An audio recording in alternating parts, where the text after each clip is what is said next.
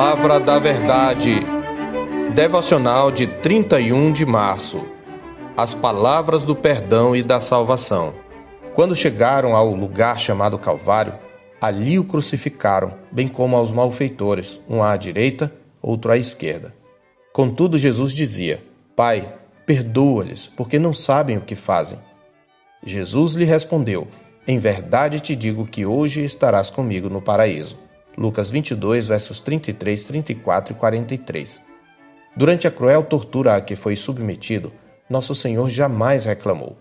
Antes, como havia dito o profeta Isaías, ele foi oprimido e humilhado, mas não abriu a boca. Como cordeiro foi levado ao matadouro, e como ovelha muda perante os seus tosqueadores, ele não abriu a boca. Em Isaías 53, 7.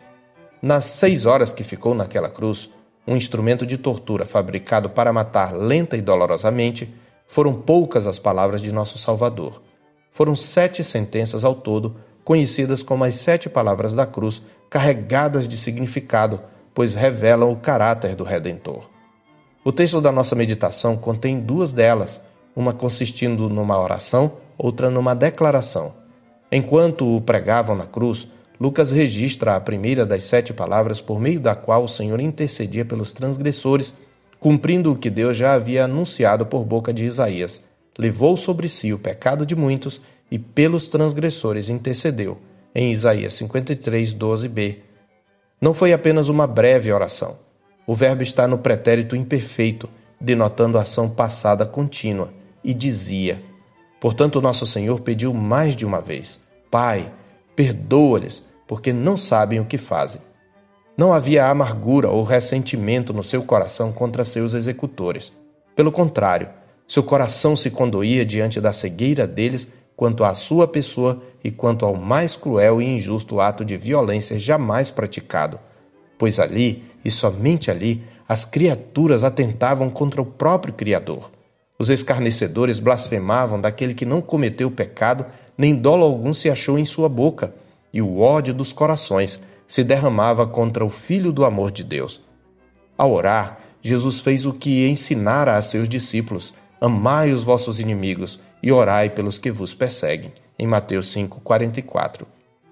O Salvador se compadece da ignorância deles, pois não conheciam aquele que era a sabedoria de Deus, porque se a tivessem conhecido, jamais teriam crucificado o Senhor da glória como Paulo fala em 1 Coríntios 2, 8b. Em seu comentário ao Evangelho de Lucas, William Hendrickson se pergunta se o Pai teria atendido essa oração de Jesus. Antes de tudo, devemos ter em mente que sua oração tem um caráter geral e qualitativo. E neste sentido, a sequência dos eventos mostra que sim, nosso sumo sacerdote foi ouvido por causa da sua piedade. Hendrickson argumenta que parte da resposta poderia bem ser o fato de que a queda de Jerusalém não ocorreu imediatamente.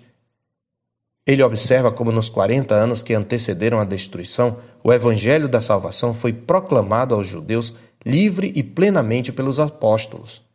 O autor destaca também que após o Pentecostes, pessoas se converteram aos milhares, fato registrado pelo mesmo evangelista que relatou a oração, a saber, Lucas, em Atos 2:41 e 4:4. Até mesmo entre as classes da liderança religiosa que maquinou a morte de Jesus, houve grande número de conversões, conforme Lucas também observa em Atos 6,7. Crescia a palavra de Deus e em Jerusalém se multiplicava o número dos discípulos. Também muitíssimos sacerdotes obedeciam à fé. Ali mesmo na cruz, um dos malfeitores se converteria e seria perdoado, ouvindo a promessa de vida eterna da boca do próprio Senhor. Assim, enquanto a primeira palavra da cruz é a palavra de perdão do justo sofredor, a segunda é a palavra de salvação do justo juiz. É claro que as palavras foram ditas a um pecador arrependido e que creu em Jesus.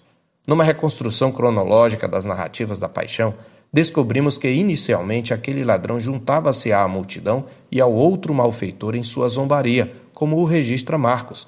Também os que com ele foram crucificados o insultavam. Marcos 15, 32b. Mas algo no Senhor Jesus começou a mudar a atitude de um deles. Ele ouviu a intercessão repetida de Cristo para que o Pai perdoasse aos seus algozes. Então passou da zombaria à repreensão, dizendo ao companheiro: Nem ao menos temes a Deus, estando sob igual sentença? Nós, na verdade, com justiça, porque recebemos o castigo que os nossos atos merecem, mas este nenhum mal fez. Versos 40b e 41. Aqui vemos palavras de arrependimento, vindo em seguida as palavras da fé, pois ele olha para o moribundo ao seu lado e consegue ver nele o Rei vitorioso. E acrescentou: Jesus, lembra-te de mim quando vieres no teu reino. No verso 42.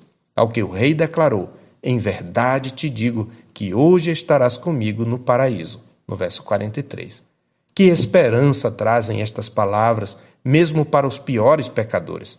Nenhum pecador que se chega a ele em arrependimento e fé deixará de ser perdoado. Talvez você se sinta esmagado sob o peso dos seus pecados e tenha concluído que Deus não pode perdoá-lo. Mas por que não poderia? Ele veio buscar e salvar o que se havia perdido, como ele mesmo disse em Lucas 19, 10. Esta é a beleza do Evangelho. Como mais tarde testemunharia Paulo, ex-perseguidor da igreja, em 1 Timóteo 1,15: Fiel é a palavra e digna de toda aceitação, que Cristo Jesus veio ao mundo para salvar os pecadores, dos quais eu sou o principal. Eu sou o pastor Marcos Augusto, pastor da Terceira Igreja Presbiteriana de Boa Vista, em Roraima. Tenha um bom dia na paz do Senhor Jesus.